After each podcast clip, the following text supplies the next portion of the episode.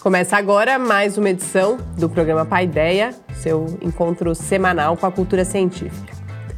No programa de hoje a gente realiza um sonho do Adilson e na entrevista um desejo antigo meu, que é conversar com a professora Tânia Pellegrini, professora sênior do Departamento de Letras, sobre literatura, literatura brasileira e o Brasil. Fique com a gente.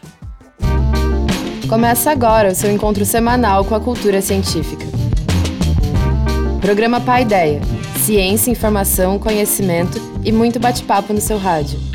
Apresentação: Adilson de Oliveira e Mariana Pezzo. Uma realização do Laboratório Aberto de Interatividade Lábio Fiscar e do Centro de Desenvolvimento de Materiais Funcionais CDMF. Apoio: Fundação de Amparo à Pesquisa do Estado de São Paulo e Conselho Nacional de Desenvolvimento Científico e Tecnológico.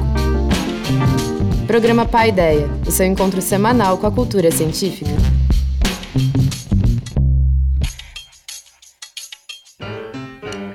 Muito boa noite. A gente começa agora mais uma edição do programa Paideia, uma realização do Laboratório Aberto de Interatividade, da UFSCar, o LAB e do Centro de Desenvolvimento de Materiais Funcionais, CDMF.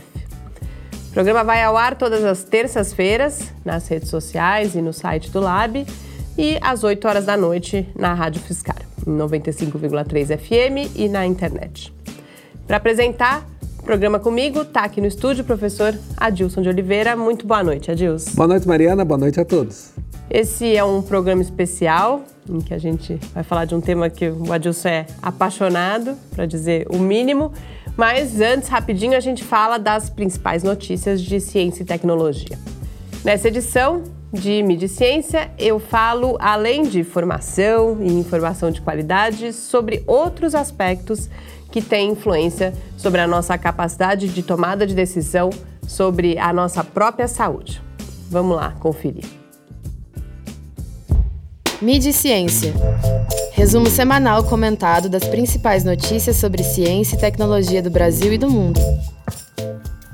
Diariamente, a gente recebe e muitas vezes busca informações sobre os mais recentes avanços relacionados a inúmeros aspectos da nossa saúde.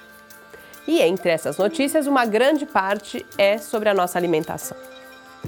Recentemente, uma delas ganhou destaque especial na mídia brasileira. A associação entre dietas low carb e alguns anos a menos na nossa expectativa de vida, sugerida por um estudo publicado na revista médica The Lancet. O estudo buscou, junto a uma população de 15.428 pessoas, se havia alguma relação entre o consumo de carboidratos e a mortalidade. E encontrou evidências de que tanto as pessoas com baixo consumo quanto aquelas que comiam carboidrato demais tinham a expectativa de vida mais baixa que a das pessoas com uma dieta equilibrada. Uma outra evidência foi que a substituição do carboidrato por proteína animal aumenta o risco, enquanto uma dieta com mais vegetais tem o efeito contrário. A metodologia que foi usada é complexa e a estatística também, o que eu só pude entender lendo o artigo original. As matérias publicadas no Brasil foram em geral bem incompletas e, em muitos casos, sensacionalistas. O Globo, por exemplo, estampou o título Dieta de Risco e a vinheta Perigos do Low Carb. Em um site inglês dedicado ao jornalismo sobre ciência, a reação de vários especialistas à publicação do estudo foi a de lembrar que ele corrobora um conjunto esmagador de evidências científicas indicando que, em vez de dietas milagrosas, o que a gente precisa mesmo é de dietas mais equilibradas. Ou seja, o estudo, apesar de robusto, correto, importante, ele não tem grandes novidades e vem se juntar a um conjunto de outros esforços de construção do conhecimento. Mas no jornalismo brasileiro sobre ciência e ou saúde, o mais comum é que os estudos sejam divulgados isoladamente, com destaque aos seus aspectos mais bombásticos e com pouco ou nenhuma menção às suas limitações e às incertezas presentes tanto na prática científica quanto no cotidiano da medicina e de outras áreas da saúde. Em tempos de profusão de informações disponíveis, excesso até, e também em que a chamada tomada de decisão compartilhada entre profissionais da saúde e pacientes ganha força, como diretriz para o cuidado? Como ampliar as possibilidades de que a gente possa fazer escolhas realmente bem informadas? Um primeiro ponto é a qualidade da informação, sobre a qual a gente já falou várias vezes por aqui. Uma população com formação sólida em ciências, que é tarefa da escola, e acesso a oportunidades de contato com o conhecimento ao longo da vida, que é tarefa do jornalismo e das diferentes atividades de divulgação científica, também é uma meta. Um texto no site da BBC Future, por sua vez, alerta para uma outra necessidade: o desenvolvimento de habilidades para a tomada de decisão, relacionadas ao que é chamado de Risk and Statistical Literacy, algo como letramento em estatística e para análise do risco. Algumas habilidades básicas relacionadas a como a gente lida com o risco e com a incerteza podem aumentar muito a nossa capacidade de questionar o nosso próprio raciocínio e os julgamentos que a gente faz, levando a uma visão de mundo mais racional e informada. Isso, por sua vez, pode nos guiar no oceano diário de novidades, muitas vezes contraditórias, que a gente lê, ouve e vê sobre como emagrecer, ter mais saúde, curar os nossos males e viver mais e melhor e pode nos ajudar a decidir se a gente come ou não o pãozinho, se pede mais uma cerveja, se se matricula na yoga. Boas leituras e uma ótima semana! Estamos de volta com seu encontro com a cultura científica. Estamos de volta aqui no Paideia e hoje eu só posso recomendar que vocês leiam a coluna lá no site, que tem muitos links interessantes, porque a gente quer aproveitar os minutos antes da entrevista para falar de algo que faz muito parte da vida do Adilson e que pela primeira vez a gente tem a oportunidade de comentar é, com mais tempo aqui no programa. Star Trek e a sua relação com a ciência. Isso porque no dia 18 aconteceu em São Paulo a conferência 25 anos de Star Trek Deep Space Nine. E eu olhando a programação fiquei surpresa que as palestras, os eventos falavam de temas científicos de fato. Eu lembro, não lembro se era buracos negros ou se era buraco de minhoca, mas tinha outros temas. E aí achei interessante você comentar, Dilson, que, que ciência é essa? Por que falar de ciência junto com Star Trek? Então, como você disse, esse é um tema que eu tenho muito carinho, porque desde quando eu era garoto, eu assistia Star Trek na, na televisão e eu posso dizer que isso foi uma das inspirações de eu querer ser cientista. Uhum. Justamente porque Star Trek sempre foi uma série de TV que teve muito cuidado com os conceitos científicos abordados.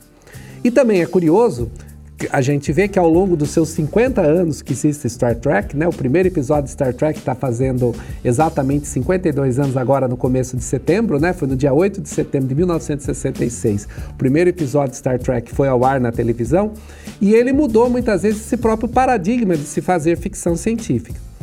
Star Trek, então, ele, ele tem uma mensagem também otimista para a humanidade no século 23, né? A série original ela passa no século 23, onde ele acredita que a humanidade ela melhora e quando ela melhorou, ela pôde então fazer essa exploração espacial. E ao mesmo tempo, a série ela sempre ajudou para fazer uma crítica social também, onde as raças alienígenas muitas vezes representavam exatamente os conflitos que nós tínhamos aqui. Na década de 60, no auge da Guerra Fria, você tinha lá os Klingons, que representavam os russos, né, a União Soviética, com aquele disputa com os Estados Unidos. A série Deep Space Nine, que eles estão comemorando, que é um spin-off de Star Trek, para quem não conhece, existe a Star Trek feita na década de 60, onde o Capitão Kirk, o Spock e o Dr. McCoy são os protagonistas, que foi uma série que durou por três anos. Na década de 70, eles lançaram um desenho animado de Star Trek, né, que, não, que era, eles pensavam que era para um público infantil, mas fizeram um desenho muito profundo que não atingia o público infantil, os temas eram muito complexos. E no final dos anos 70 eles iam relançar novamente a série, mas aí surgiu o filme de Star Wars, que fez um sucesso tremendo no cinema, eles resolveram fazer um filme para o cinema de Star Trek, recuperando esse time anterior. Desse time anterior, original lá do Capitão Kirk e do Spock, eles fizeram seis filmes para o cinema, que contam várias histórias é, sobre isso. E na mesma época, mais ou menos em 1984, 85 eles lançaram o que chamou Star Trek A Nova Geração, né? Que daí contava as histórias no século 24. Então foi a primeira spin-off disso aí. Na sequência dessa Star Trek, eles lançaram o Deep Space Nine, que já é uma outra história que acontece é, numa estação espacial, Estação Espacial 9, né? É um o, filme também? É, uma, série. uma série. É, todas as séries são sete temporadas com quase 150 episódios, essas, essas temporadas. E o, e o, Deep Space Nine, em particular, a história passa perto de um buraco de minhoca. Uhum. Né? E esse buraco de minhoca foi um buraco de minhoca artificial criado por alguma civilização. E aí muitos outros temas acabam envolvendo essa coisa da ciência. E a Star Trek sempre teve uma consultoria científica muito boa. E é curioso que muitas coisas, como por exemplo o termo buraco negro que a gente costuma usar, é, antes de do Stephen Hawking ter trabalhado com essa ideia, o Wheeler também trabalha com buraco negro. Na série de TV eles falam de uma estrela negra, uhum. que é um buraco negro que eles já imaginavam. Star Trek antecipou muita coisa, o tal do teletransporte, que era na época um recurso para eles poderem gravar a série. Alguém, quando fez o primeiro teletransporte de luz, chamou de Kirk o foto que, que, que transcreveu. E aí a gente encontra muitos livros mostrando as, as, as descrições científicas que tem dentro de Star Trek. Então, por exemplo, toda aquela coisa, como é que a nave viaja muitas vezes mais rápida que a luz?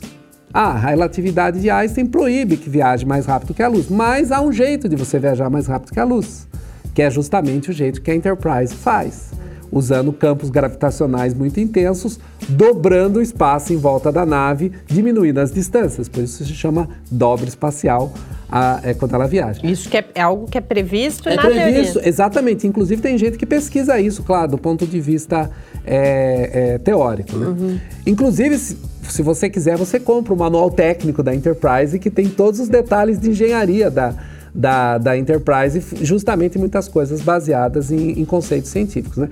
Tem um livro escrito por um físico americano, né, o Krauss, que chama Física de Jornada nas Estrelas, onde ele coloca quais coisas são de fatos possíveis e quais outras são licenças poéticas, que afinal de contas uma série de ficção você não pode fazer estritamente é, científico. E você pode ver que muitos dos fãs de Star Trek são exatamente pessoas ligadas à ciência, etc. Né? Uhum.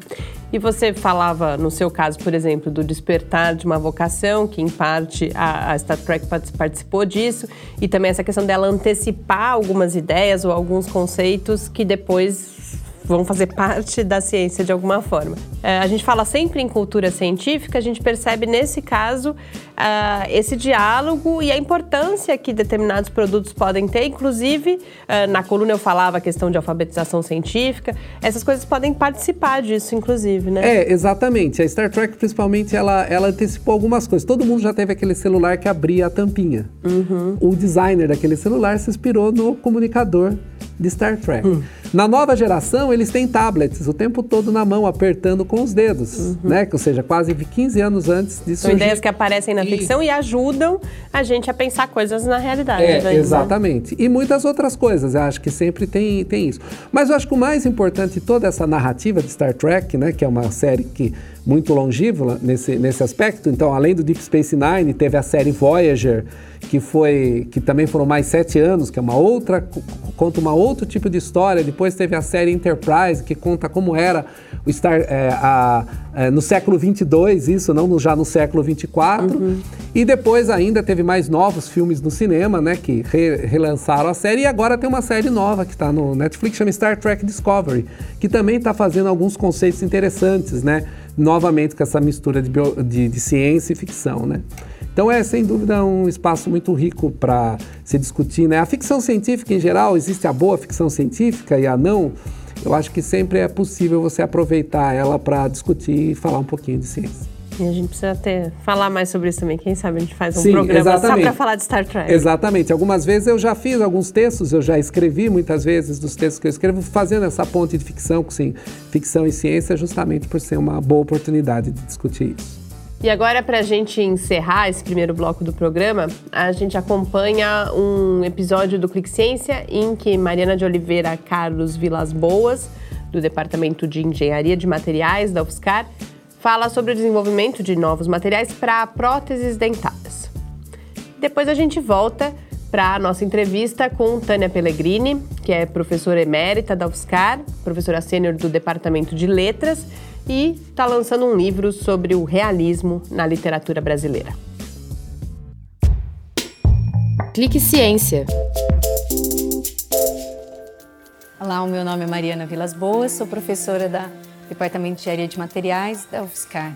A minha pesquisa iniciou no meu doutorado no Laboratório de Materiais Vítreos LAMAV, aqui da UFSCar, sobre a orientação do professor Edgar Zanotto. O tema da pesquisa foi próteses odontológicas de silicato de lítio. Nessa pesquisa, nós projetamos materiais para ter uma fase cristalina, que é o de silicato de lítio, e uma fase vítrea, que teria três coeficientes de expansão, o maior, o menor e o igual da fase cristalina.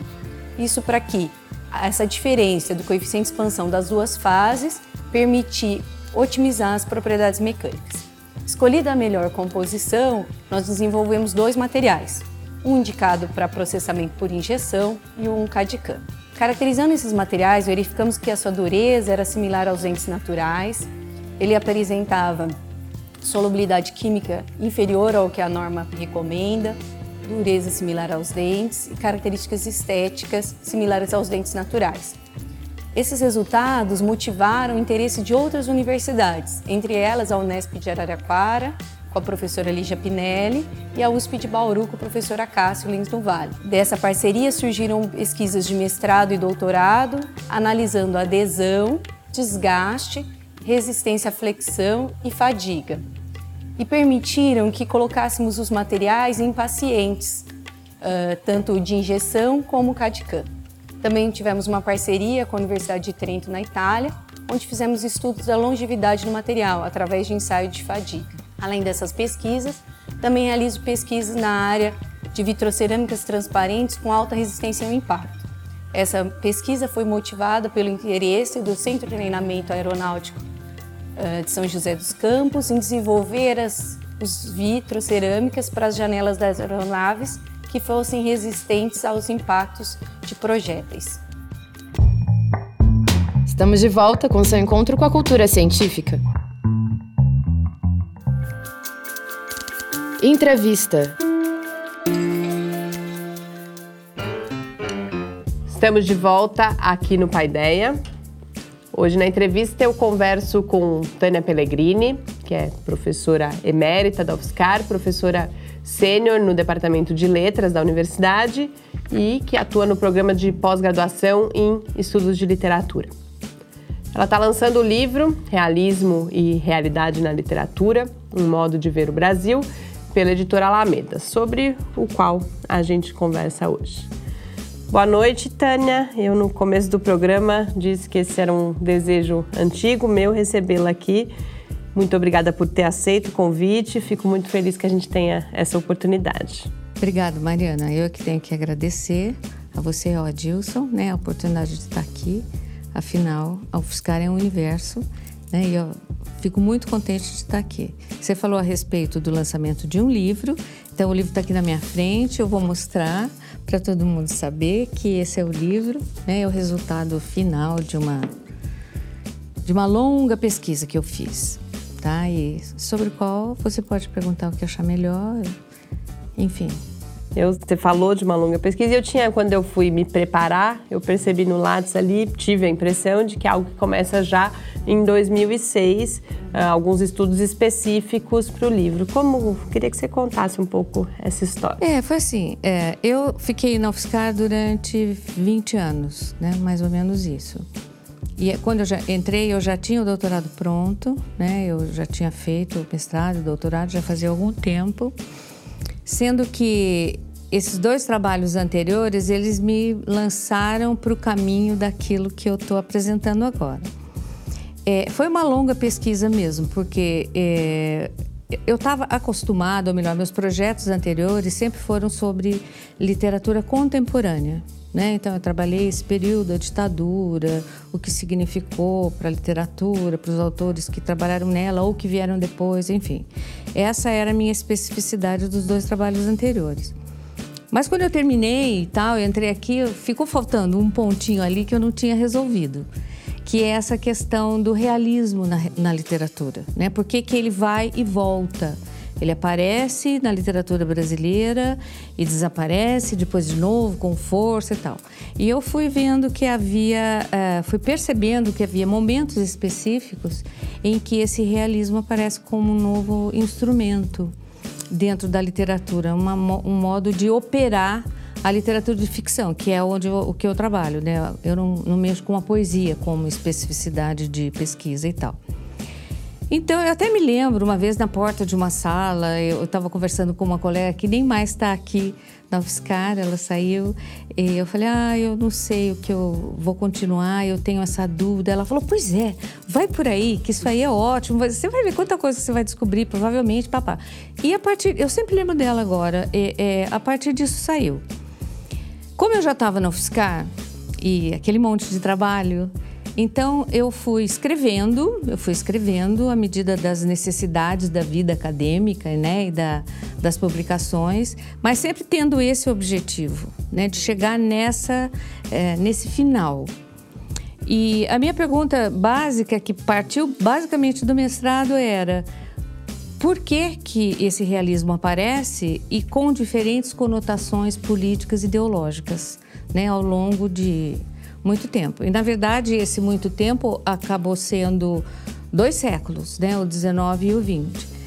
Demorou muito porque eu entrei num, num momento histórico que eu não conhecia, né? Que é o século 19. Eu tive que fazer muita pesquisa, estudar muito para mim, para eu poder refletir e depois colocar mais ou menos isso na, da maneira que eu interpretei, né? Que eu achei que fosse diferente e, e, eu não vou dizer original, mas embora diga, né, da maioria da, da, daquilo que a crítica tem abordado.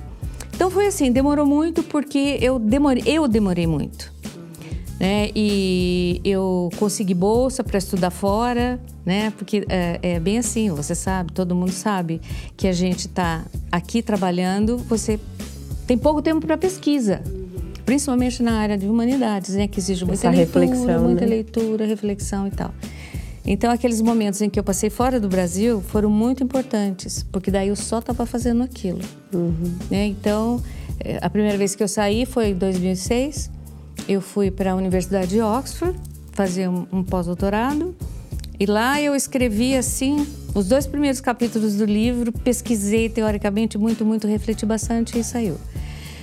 E daí eu continuei, né, com, com sucessivas escapadas fora, né, da, da rotina massacrante da universidade, vamos falar a verdade, é, junto com o João, né, que também estava na mesma, no mesmo patamar.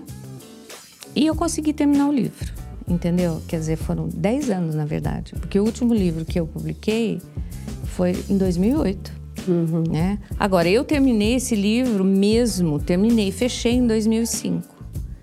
Não, perdão, 2015. em 2015. Uhum. E daí a batalha para conseguir publicar, né? Uhum. Tanto que ele saiu agora. Foi mais ou menos isso, Mariana. E a gente vai falar bastante do realismo e o livro começa, inclusive, esses primeiros capítulos, falando do conceito de realismo e de, de, do seu desenvolvimento histórico e da relação entre realismo e realidade. O que é, então, o realismo e que relação é essa com a realidade, que inclusive aparece no próprio título do seu livro, é, né? Exato.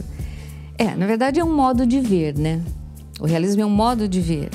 No meu caso específico, a literatura brasileira, um modo de ver o Brasil.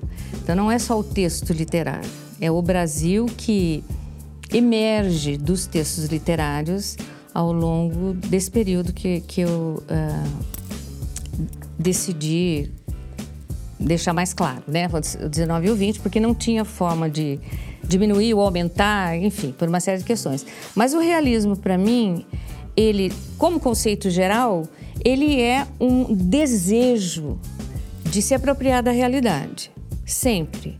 E para isso existiram as mais diferentes convenções estéticas ao longo dos séculos, uhum. de acordo com as condições históricos-sociais uhum. de cada país, inclusive, né? como eu estou focada na brasileira, eu só fiz um comparativo com as influências mais fortes no Brasil, que são Portugal e França. Né? Uhum.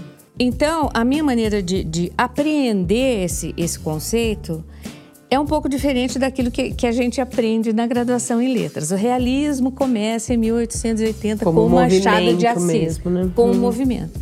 Mas eu não vejo assim, né? É, com, definido, como eu disse, esse desejo de captar a realidade, a realidade, no caso brasileira, começa muito antes, né? Uhum. né? Começa nas cavernas de Lascaux, na França, que o cara foi lá e desenhou o bisãozinho que ele, porventura, tenha caçado, né? Uhum. Isso já é realismo para mim, né? É um conceito amplo, elástico, que você pode aplicar ao longo da história da arte. Né? E você vê isso, né? Tudo aquilo que a gente acaba reconhecendo como arte, enfim. Então, para mim, são quase sinônimos, né? Representação e realismo. E não é assim que, de maneira geral, a teoria literária pega ou aborda, ou, nem mesmo a história, né? Mas eu acho que sim, que veio vindo né, esse desejo de capturar a realidade, foram surgindo questões mais propriamente estéticas, atreladas a questões sociais, históricas, e até que ele se transformou num movimento específico denominado realismo. Que aí é esse que surge que é, ali, é, né? esse que entra no no Brasil, tempo. vamos dizer, e firma o pé, né? Que vai ser na segunda década do século XIX. Mas aqui eh, no Brasil, eh, nesse conceito mais amplo de realismo, você pode dizer que já o romântico era um realista, né? O próprio Antônio Cândido diz que o romance brasileiro, ele só surge no século XIX. Ele surge com uma vontade de apalpar o Brasil, né? De você tomar conta de um, um território que existe e transpor para a literatura, não é? Então, né? Como é que você vai fazer isso? E daí a, a, a coisa vem vindo gradativamente. Quando o, o, realismo se instala no Brasil como um movimento já conceituado e, e denominado, é, essa coisa já veio de antes mesmo, né? E havia aqui no, no, Brasil todas as condições já específicas que eu chamo de áreas do tempo para que esse realismo se fixasse. Então, porque foi justamente num momento de grandes decisões políticas, ideológicas, que foram a escravidão e a abolição. Aí ele se fixa, né, como um movimento que passa a exprimir possivelmente todas as mazelas e todas as desigualdades e igualdades existentes no Brasil. É, foi a mesma coisa que aconteceu na França e foi a mesma coisa que aconteceu em Portugal, só que um pouco antes, né? Então, na França, no bojo da Revolução Francesa e todas as revoluções sociais, o realismo se assentou enquanto um movimento estético. E em Portugal foi a mesma coisa, né? A, a, todo o descontentamento com a organização, a pobreza de Portugal em relação a outros países e tal, fizeram com que é, ele aparecesse. E no Brasil foi a mesma coisa, mais ou menos esse tipo de movimento. Então, eu gosto muito de ver as coisas como processos, né? Por exemplo, não adianta você falar, o realismo começou no Brasil com Machado de Assis. Não é isso, embora isso também seja, mas é só também, né? Porque tem todo um substrato histórico-social que vai fazendo com que determinadas ideias aflorem e outras não. Nesse sentido aí, como você estava falando, né, que a representa que você estava citando o caso lá da, das pinturas na caverna já ser uma, uma representação da, desse realismo, dessa realidade, né? Então, a literatura muitas vezes ela, ela, ela faz esse corte da realidade e, e o apresenta, né, para a gente. Isso é muito parecido, assim, você estava falando, eu estava pensando, muito parecido com muitas vezes o próprio pensamento científico, né, que a gente tem. Vou citar o caso particular da física, que é a minha área, que é justamente você faz cortes muitas vezes da realidade, dependendo da época e daquilo que surge que dispara o movimento, né? Então, uma descoberta, um novo fenômeno leva que você olhe a realidade de uma, De uma maneira, outra de- maneira. de uma maneira diferente, né? A gente vê exatamente, você está falando final do século XIX, começo do século XX, é justamente um ponto onde você tem uma grande revolução na própria ciência, que também Exatamente. acaba contaminando. Eu- a, a minha pergunta é nesse sentido, se essas revoluções de pensamento, de novos paradigmas que surgem, eles também acabam tendo essa re- eh, reflexão na- nessa forma de representar o mundo. Sem dúvida nenhuma. Porque se você trabalha com processos, de uma certa. Embora você privilegie um, né, como seu objeto de pesquisa, se você trabalha com processos, processo em si é uma coisa englobante. Então, você, no meu caso, eu sei que houve avanços na física nesse momento. Né? Eu sei que houve a, a, a criação da psicologia enquanto ciência, da psicanálise nesse momento. Né? Eu sei que a sociologia se firmou nesse momento enquanto sociologia. Então, tudo isso foi sendo. ahn, estabelece um diálogo, né? Cria uma espécie de tecido, né? Um entretecido de fios, que no caso, o texto literário, que eu estou trabalhando com o texto literário, mas isso acontece com todas as artes, uhum. a cultura em geral, Sim. não é? Ele se apropria mesmo que inconscientemente, subconscientemente e verte para o próprio texto, para o próprio objeto artístico. Uhum. Né? É assim que eu entendo. Então, essa, essa forma de apresentar os textos né, é também uma quebra, digamos, de, de paradigma da forma que se Sim. escrevia isso. A gente pode Sim, falar que é, nesse sentido é uma revolução também nisso de aproximar a realidade da, daquela representação que muitas vezes sim. a gente encontra. Sim, eu acho que sim. É, existe sempre uma quebra de paradigma em relação ao paradigma anterior, Sim. né? A, a, partir do momento em que essas modificações elas afloram com força, né? Então outras coisas vão sendo abandonadas. Eu, eu gosto sempre de trabalhar com um conceito que eu acho fundamental, que é de dominante, residual e emergente, uhum. né? O dominante é aquilo que efetivamente está ali posto na mesa sobre o que a gente está conversando, né? Uhum. O residual é aquilo que ficou de questões anteriores, está ali como resíduo. E o emergente é aquilo que vem vindo e às vezes a gente ainda nem percebe. Esse dominante, ele contém elementos do residual, claro. E ele também e o emergente também tem elementos do residual e dominante. Então, isso é que é um processo para mim. Né? Uhum. E isso eu acho que se aplica a todas as ciências, Sim. a todas as artes. Você não, não cria do nada, uhum. né? Embora haja até uma parte grande da crítica que de repente, tá, não, fulano de tal descobriu. Claro que sim, mas havia condições específicas para que isso aflorasse. Uhum.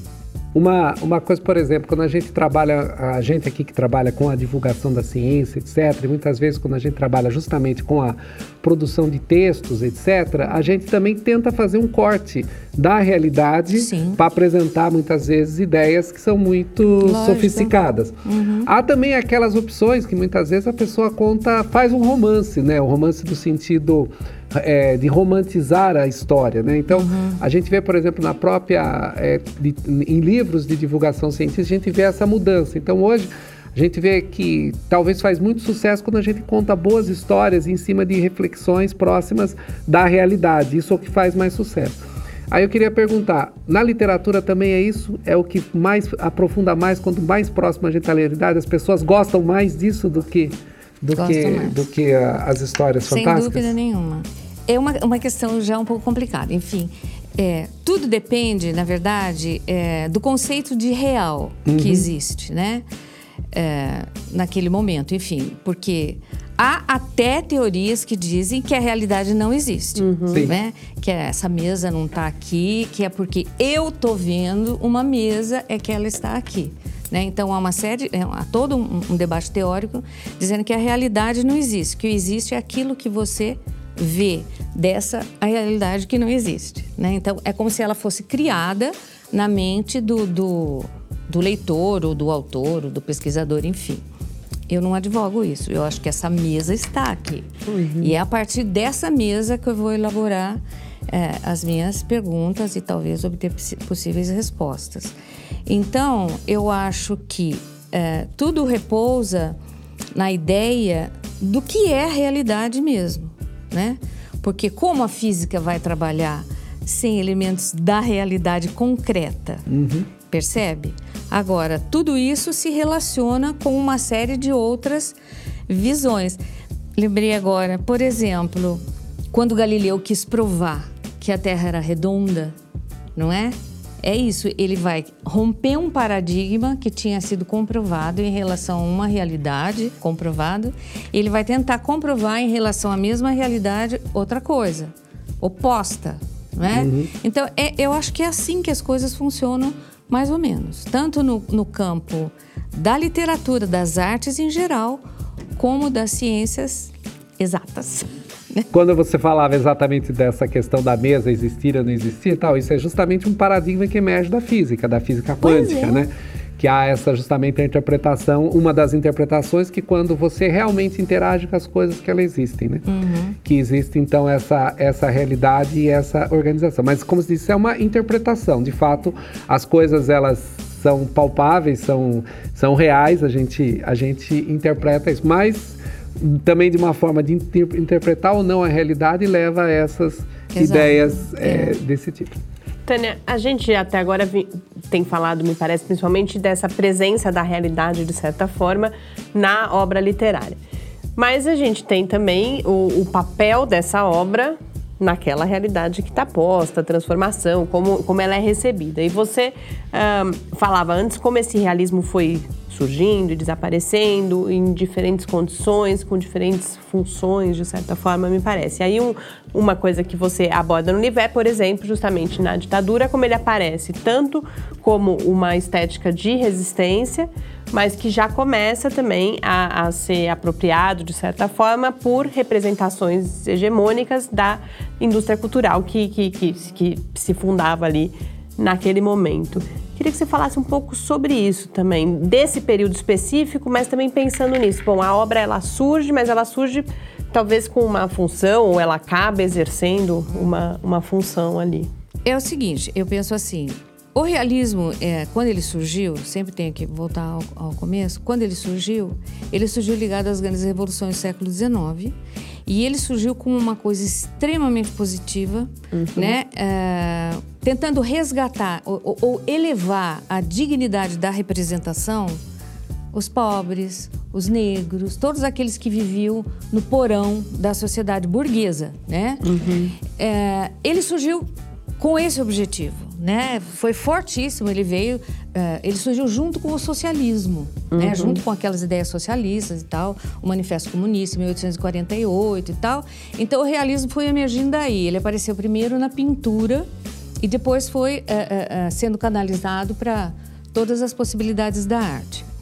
Agora, veio depois, né? Muito tempo depois, vieram as vanguardas, né? As vanguardas do, do início do século XX que negaram drasticamente essa questão da realidade. Na verdade, é o que está na mente que importa. Vamos deixar simples assim, né? Uhum.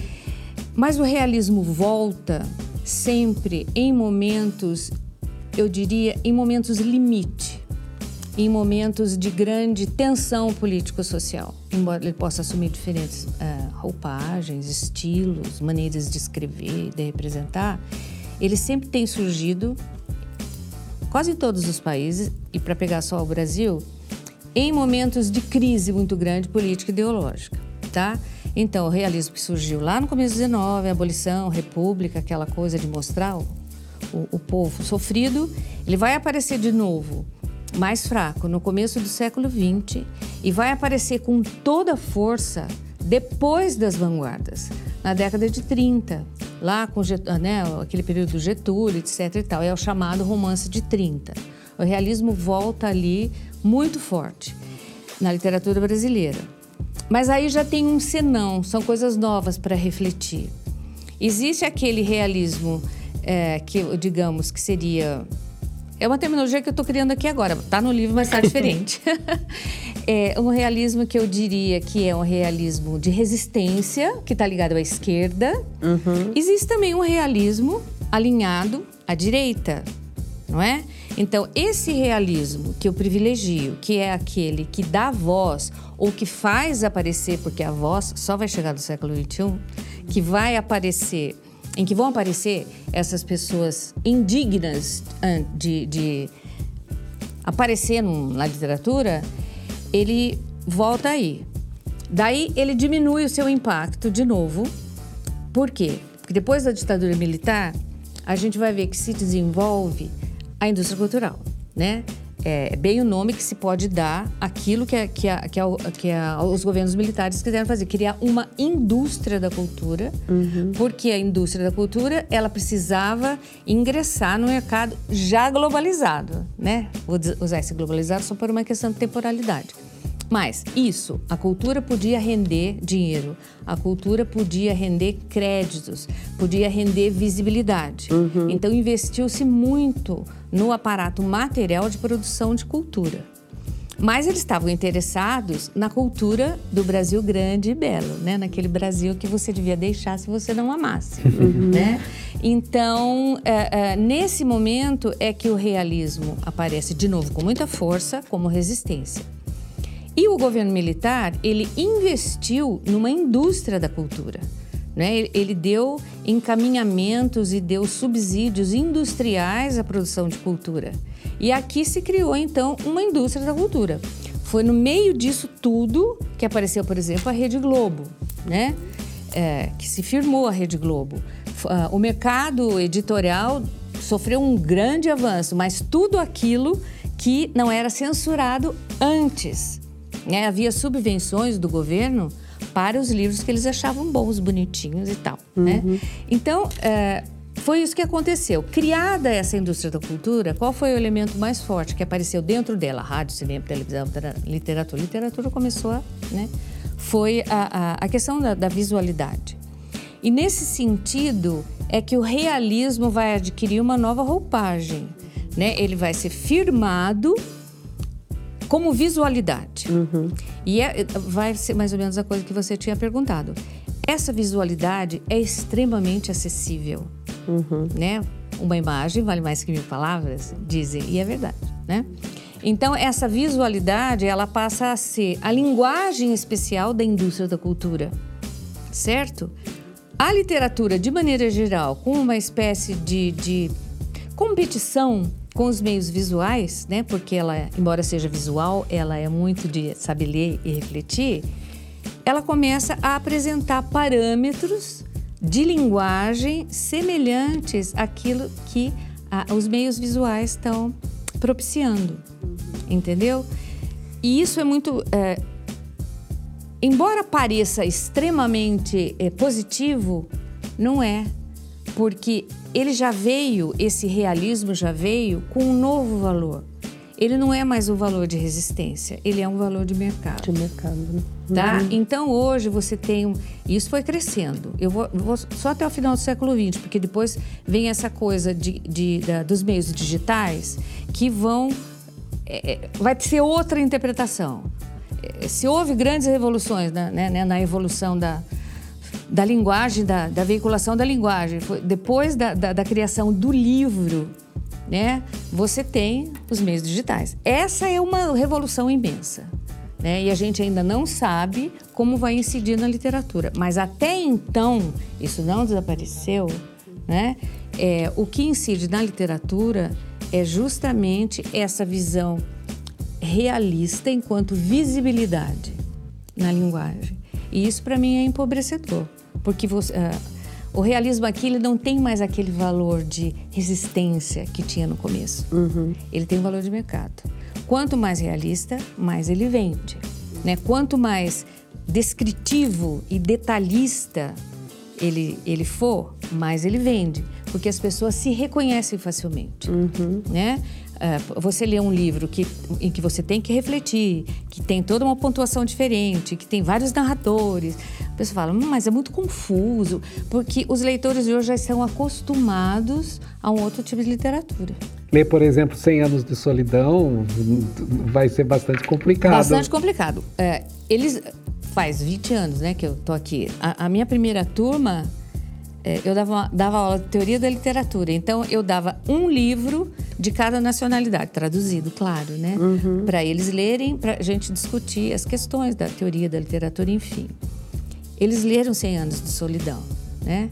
Leram com uma certa facilidade, né? Se você der hoje, eles não vão ler mais. Uhum. Eu digo o grosso dos alunos. Né? Sempre tem aqueles, claro. aqueles faróis uhum. né, que conseguem e você sabe que estão conseguindo. Mas a maioria não. E nem se interessa por uhum. querer saber. Né? É um passado. Imagina 1990, passado já, né? Entendeu? Para eles é uma coisa impressionante. Né? Essa questão da temporalidade também foi totalmente mexida. Uhum. Mas eu acho que essa questão da o termo talvez possa vir a ser mudado, eu acho, né? Porque é um termo que foi criado no começo do século XX, né? Pelo, pelo Adorno. Indústria cultural. Eu acho que ele ainda se sustenta, porque é uma indústria cada vez mais poderosa, incluindo os meios digitais de divulgação. Então, se eu mostrei esse livro para o meu neto, olha, saiu o livro da vovó. Papel? Ele falou, opa, olhou assim e falou assim: Você que escreveu tudo isso? Como que você consegue? Tem muita letra para escrever. Tem muita letra. Olha que letra pequena. Eu falei: Pois é, Pedro, você vê que coisa. O que, que eu vou falar, né? Então, é, é mais ou menos esse o sentido. Da, eu acho que a grande virada no realismo, que até o final do século XX ele ainda estava aí, é, já perdendo suas características de resistência, agora eu não sei se se sustenta, porque você vê. Eu andei, andei vendo séries que estão na moda, uhum. já passando para o audiovisual. Há séries extremamente realistas, né? Que, que agradam muito as pessoas. E outras mais cheias de subterfúgios e tal, não agradam as pessoas, porque eu gosto de conversar. Então, é ainda uma ferramenta que funciona é, como forma de reconhecimento, de aproximação àquilo que está sendo falado, mas eu não sei, com relação a essas questões digitais, como isso vai se processar.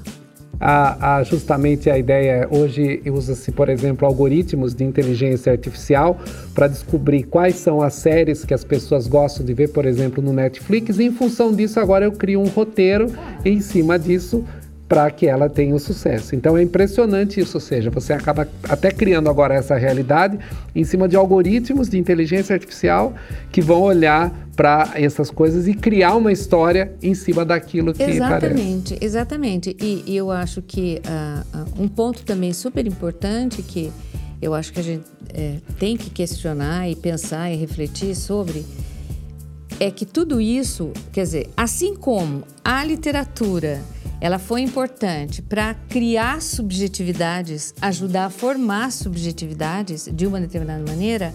Hoje você tem toda uma tecnologia digital, como você falou, esse exemplo que você deu, que está formando subjetividades. Por exemplo, Isso. a lista Netflix minha que eles mandam é de um tipo. A da minha filha é de outro tipo. E eu tô, tô assistindo aquilo sendo influenciada por aquilo. E a minha filha também, de uma outra maneira. É evidente que ela não vai falar, ai, nem eu, ah, benção, não é? Mas isso vai incidir, sim, como um dado de, de organização da minha subjetividade como um todo. Então, é isso que eu acho que a gente tem que estar atento, né? É, será que, termos antigos, para o bem ou para o mal? Interessa a quem? Não é? Quem é o dono quem é o dono? Cada vez menores, cada vez menos donos, né? Tomando conta de tudo, dos seus passos. Outro dia eu recebi uma coisa do iPhone. É, ah, você quer melhorar e tal, o seu iPhone e tal, porque nós fazemos isso, isso, isso, já temos isso. Nós sabemos como a senhora digita, entendeu? Quer dizer, eles são meus donos, né? É, são. E em termos de literatura, como que isso vai aparecer? Porque a subjetividade de escritores e autores está sendo modificada, né, por todo esse, por essa realidade nova que surgiu, tá? Com essa proposta de reflexão, a gente vai encerrar o programa porque o tempo passa muito rápido. A gente, eu pretendo ler, eu acho que Espero que tenha ficado esse gostinho para que as outras pessoas também leiam. A gente não teve a chance de falar várias coisas que estão no livro e já fico o convite desde já para que você volte ao Pai Ideia muitas vezes. Tânia, muito obrigada. Eu é que agradeço. Foi ótimo falar sobre isso e agradeço por estar aqui na UFSCar. Obrigada a vocês todos. Bom? E com isso, a gente encerra o programa de hoje. Eu conversei com a professora Tânia Pellegrini, do Departamento de Letras da UFSCar, que está lançando o livro Realismo e Realidade na Literatura Um Modo de Ver o Brasil. A gente volta na próxima terça-feira. Enquanto isso, você pode acompanhar o Lab no Facebook, no Twitter ou falar com a gente pelo cliqueciência.ufscar.br. Muito boa noite. Uma boa noite a todos. Uma boa noite a todos. Programa Pai Ideia. Ciência, informação, conhecimento e muito bate-papo no seu rádio uma realização do Laboratório Aberto de Interatividade Lábio Fiscar e do Centro de Desenvolvimento de Materiais Funcionais. Produção e pauta: Mariana Petzo e Tarcio Fabrício. Edição: Lucas Stefanuto. Apoio: Fundação de Amparo à Pesquisa do Estado de São Paulo e Conselho Nacional de Desenvolvimento Científico e Tecnológico. Para saber mais, acesse nosso site www.lab.fiscar.br. Programa Pai Ideia, o seu encontro semanal com a cultura científica.